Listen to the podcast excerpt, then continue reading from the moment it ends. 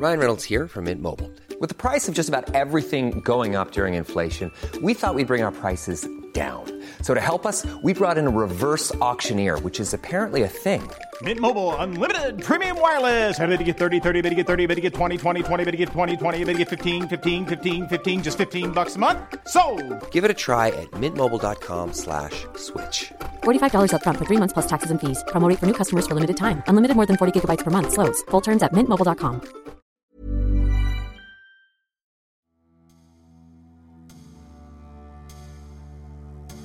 Avec son physique de colosse, Eros Poli était l'anti-grimpeur par excellence.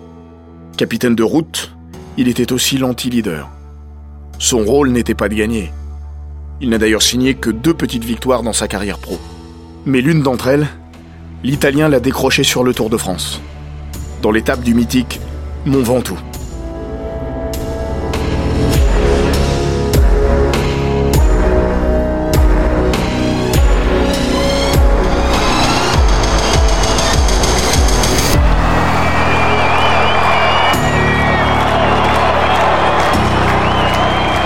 Bienvenue dans les grands récits d'Eurosport.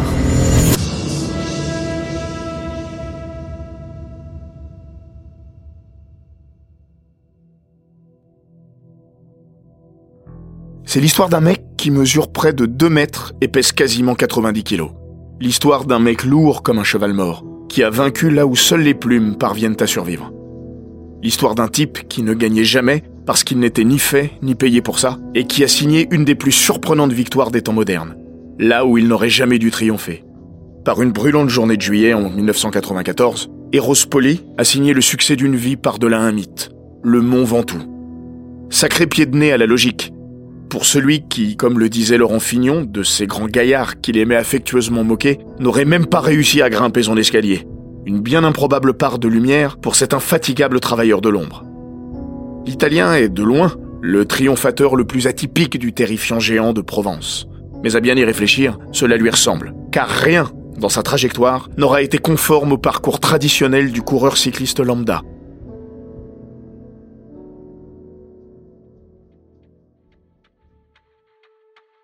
La genèse de son histoire débute 14 années plus tôt. Loin du Ventoux, loin du Tour, loin de la route aussi. Son truc à Eros, c'est la piste. Endurant, puissant, il s'y exprime à merveille.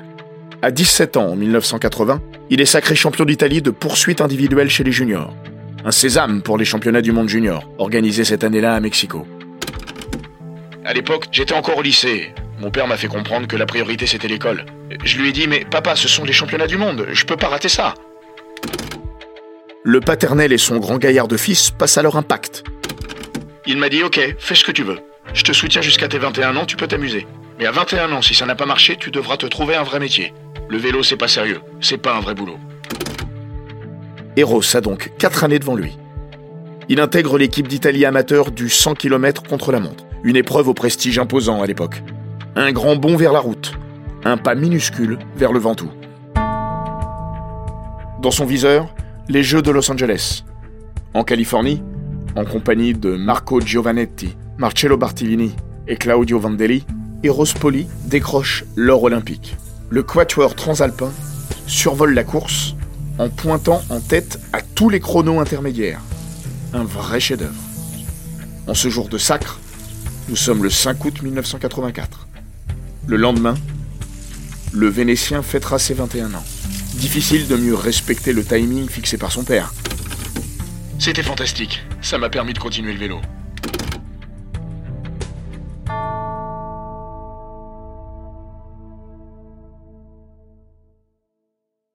Toutefois, il refuse de passer professionnel. Après tout, comme lui avait dit papa, le vélo ce n'est pas un boulot.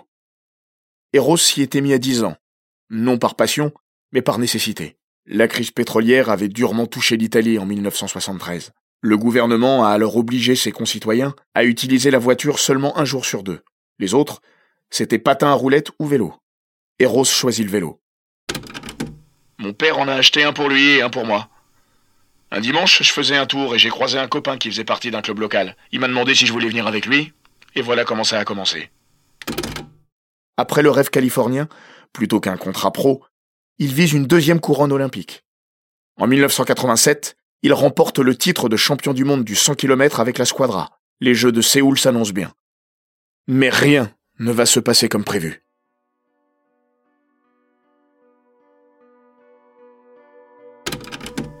Il y a eu un problème, mais les vélos ne sont pas partis avec nous. Ils sont restés en Italie.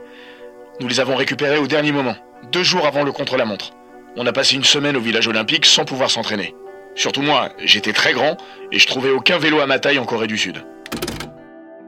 Seul rescapé du carré magique de Los Angeles, Poli est cette fois flanqué de Mario Chirea, Roberto Maggioni et celui qui deviendra son grand ami, Flavio Vanzella.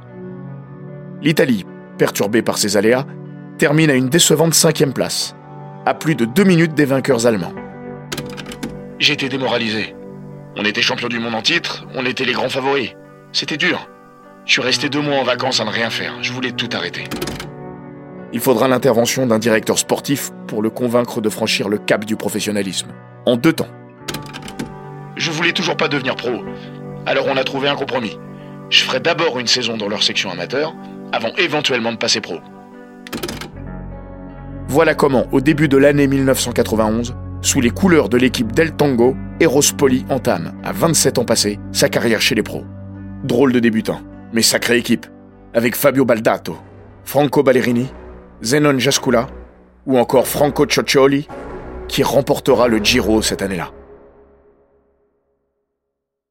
Mais son destin, Eros va surtout le lier à un jeune sprinter de 23 ans qui s'apprête à devenir une gigantesque star.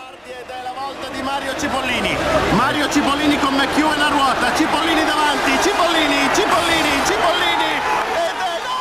Mario Cipollini. Tous les opposent.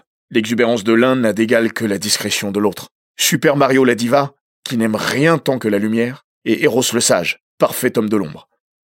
Le second sera le protecteur du premier, et son poisson pilote dans les sprints. Tandem complémentaire, indissociable. Effaçant ses craintes, le rookie tardif trouve sa place. N'oubliez pas qu'à l'origine, je venais de la piste. J'étais tellement grand que j'étais pas du tout adapté pour la route. J'étais pas un gagnant. Mais j'avais trouvé mon rôle. Celui d'un rouleur, un capitaine de route, un domestique. Domestique. Le mot est lâché.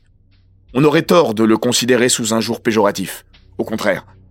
C'est une des tâches les plus nobles du sport cycliste. Tellement moins individuelle qu'on ne l'imagine. Dans une de ses 522 chroniques dans l'équipe, Antoine Blondin avait magnifié, lors du Tour de France 1970, ce sens du sacrifice du Grégario. Elle s'intitulait Un petit tout seul dans un grand ensemble. Il y avait écrit ceci. Peut-être faut-il avoir vécu à la campagne pour mesurer à quel point le mot domestique, qui désigne l'attachement à la maison et à la famille, n'a rien d'infamant. Monterland lui-même a célébré l'honneur de servir. Et il nous faut rappeler que toute tâche qui contribue à une œuvre commune est noble. Pendant l'intégralité de sa carrière, Poli restera sous la ligne de flottaison, le bloc de glace sous l'eau. Toute sa carrière, moins une journée. Ce 18 juillet 1994, le colosse de Vérone passe de Grégario à Héros, sans rien avoir prémédité. Surtout pas ce jour-là, surtout pas à cet endroit. Cette quinzième étape est longue, 231 km, entre Montpellier et Carpentras, avec au menu un morceau de bravoure légendaire, le Ventoux.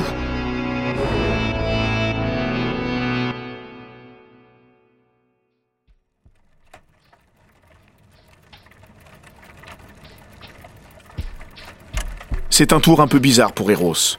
Victime d'une chute sur la Vuelta au printemps, Cipollini n'est pas là, et son équipe, la Mercatone Uno, subit une hécatombe.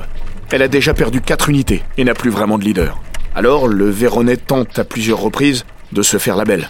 Entre Rennes et le Futuroscope, il a déjà passé 166 km de vent, en vain. Sur la route de Carpentras, il remet ça. Mais c'est le hasard. J'avais rien prémédité. Il faisait très chaud ce jour-là. La veille, il y avait eu beaucoup d'abandon, une épidémie de gastro. Le peloton était très fatigué. On était presque au kilomètre 50. Ça avait roulé à bloc. Je viens à la voiture prendre les bidons pour le ravito et mon directeur sportif me dit Cassani a attaqué, il faut aller le chercher. C'est le début de son improbable épopée. J'ai mis 15 bornes à revenir. Quand j'arrive devant, je décide de pas me relever. Je voulais pas avoir à rouler pour rien. Alors le voilà parti, seul. Car Cassani, lui, a coupé son effort. Le peloton aussi. Et pas qu'un peu. J'ai pris une minute, puis deux. Tout le monde avait soif. Moi aussi d'ailleurs. Lorsqu'il arrive au pied du Ventoux, son avance culmine à 23 minutes et 45 secondes. Personne ne l'a pris au sérieux. Pourquoi d'ailleurs prendre au sérieux un type de 31 ans sans le moindre palmarès, à l'allure de mammouth dès que la pente franchit le cap des 5% Eros, lui, commence à faire ses calculs. Je me dis, bon, si j'arrive au sommet avec 4 minutes d'avance, je peux gagner. Parce qu'il restait 40 km pour aller à Carpentras, sur un profil qui me convenait en plus. Mais évidemment, avant cela, il faut se farcir le Mont Chauve. Il n'est une partie de plaisir pour personne mais encore moins pour un coureur de 194 cm et 87 kg. Un pur rouleur. Dans les grands cols, le signor Epoli est habitué à un autre rôle.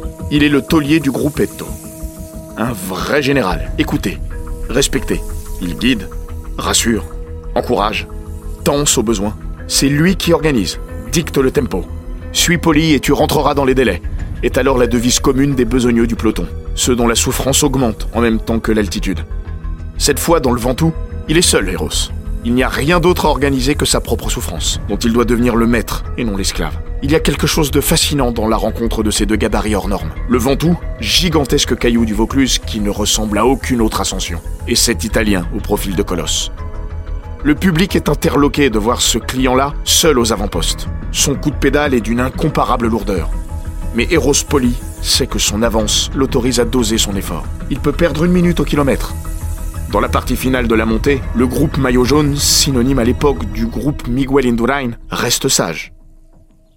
J'ai beaucoup peur pour euh, Eros Poli, hein, on l'avait dit euh, au départ euh, qu'il pouvait passer le, sommet en tête, même pas sûr. Maintenant, nous sommes certains. Par contre, la, la descente. La chaleur accable tout le monde et la perspective de l'Alpe d'Huez, dès le lendemain, calme les rares ardeurs. Les lacets de l'Alpe, il s'en fout comme de son premier calpier. Il sait qu'il y retrouvera son képi de chef des anonymes. Là, c'est un autre rôle qu'il joue. Pour la première fois dans ma vie, j'étais comme un acteur sur une grande scène. Tout ce public qui me portait, c'était un moment unique. Surtout dans le dernier kilomètre. Avant ça, dans la forêt, ça avait été terrible. J'avais eu tant de mal à respirer.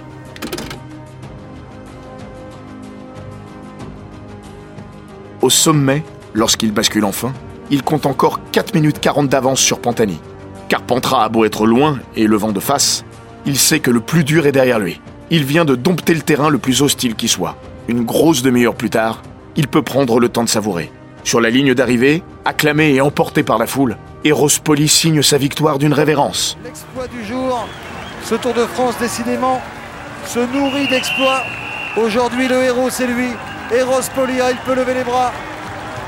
Il est parti au 60e kilomètre. Il est seul, regardez. Il sait pertinemment qu'il vient de vivre LE moment de sa carrière mais sans mesurer pour autant l'exacte portée de son exploit. Bah, je percevais pas vraiment tout ce côté mystique autour du Ventoux. Le lendemain matin, au départ, tout le monde est venu me voir en me disant Héros, c'est génial ce que t'as fait. T'as gagné l'étape du Ventoux. Mais, mais pour moi, j'avais gagné une étape du Tour, c'était ça qui comptait. Que ce soit sur du plat ou du Ventoux, moi je m'en foutais.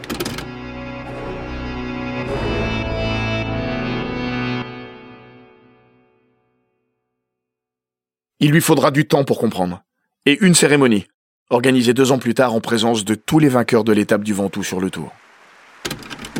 Là, je me suis retrouvé avec Eddy Merckx, Bernard Thévenet, Charlie Gaulle, Bernard Hinault. C'est pas possible, ça devait être un gag. Putain, moi, Eros, j'étais avec ces mecs-là, des légendes. Les incessantes demandes d'interview pour raconter encore et encore sa drôle d'odyssée finiront de le convaincre de l'aspect spécial de cet accomplissement. Seul regret, sa victoire brouillera peu à peu sa relation avec Mario Cipollini peut-être contrarié de voir son serviteur préféré sortir de son rôle. Leurs chemins se sépareront quinze mois plus tard. Polly, qui lui avait toujours été si loyal et fidèle, en gardera une certaine amertume en découvrant que les valeurs de l'homme n'égalaient pas tout à fait les jambes du champion. Il s'en était ouvert dans la Gazzetta dello Sport à l'époque. À l'heure de signer son nouveau contrat, il m'a oublié. Voilà, il a rien fait pour que l'équipe me garde. Je l'admire et je le respecte, mais il n'est pas un exemple à suivre dans la vie.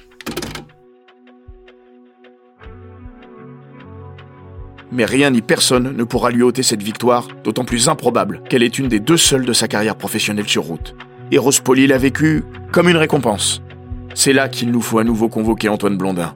L'écrivain chroniqueur saluait la victoire d'étape de Christian Raymond, équipier modèle par excellence. Les mots employés par Blondin auraient pu s'appliquer presque à l'identique à Poli 24 années plus tard. Il y a une chose qui peut faire passer un homme de la conscience de classe à la conscience de sa classe. C'est la révélation soudaine qu'on a 27 ans, qu'on est beau, qu'on se sent bien et que le cadre se prête à la célébration de ce que nous appellerons l'occulte de la personnalité. Eros, lui, n'échangerait pour rien au monde la maigreur de son palmarès contre une autre carrière. Il estime avoir eu son quota de gloire. Oh, le cyclisme m'a appris l'humilité, le respect, la générosité. Vous savez, il y a beaucoup de très grands domestiques qui n'ont jamais rien gagné. Moi, j'ai eu la chance de remporter un titre olympique, un titre mondial et la plus belle étape du Tour de France. J'ai pas gagné beaucoup dans ma vie et j'ai pas gagné le Tour. C'était pas possible ça, mais quand même, ce que j'ai gagné, c'est pas mal.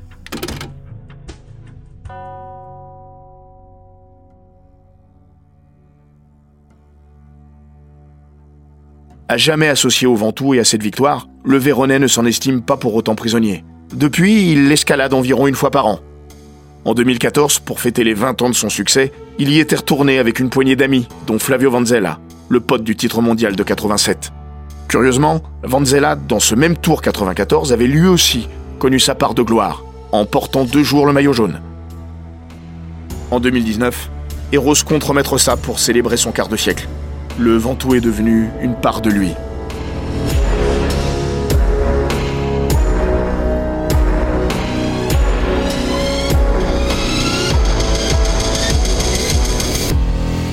Cet épisode des grands récits d'Eurosport a été écrit par Laurent Vergne.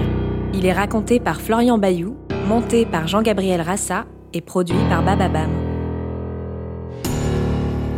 N'hésitez pas à vous abonner, commenter, partager et noter ce podcast sur Apple Podcast, Google Podcast, Castbox, Spotify, Deezer et toutes les plateformes audio.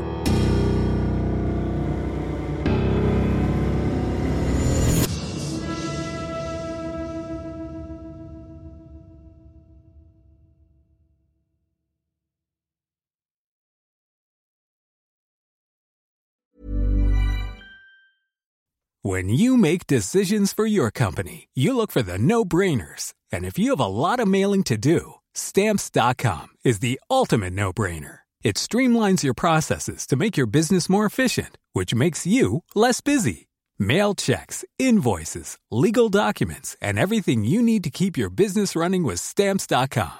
Seamlessly connect with every major marketplace and shopping cart. Schedule package pickups and see your cheapest and fastest shipping options from different carriers with rates up to 89% off USPS and UPS rates. And with the stamps.com mobile app, you can take care of mailing and shipping wherever you are. Make the same no-brainer decision as over 1 million other businesses with stamps.com. Sign up with code program for a 4-week trial plus free postage and a free digital scale. No long-term commitments or contracts. That's stamps.com. Code program.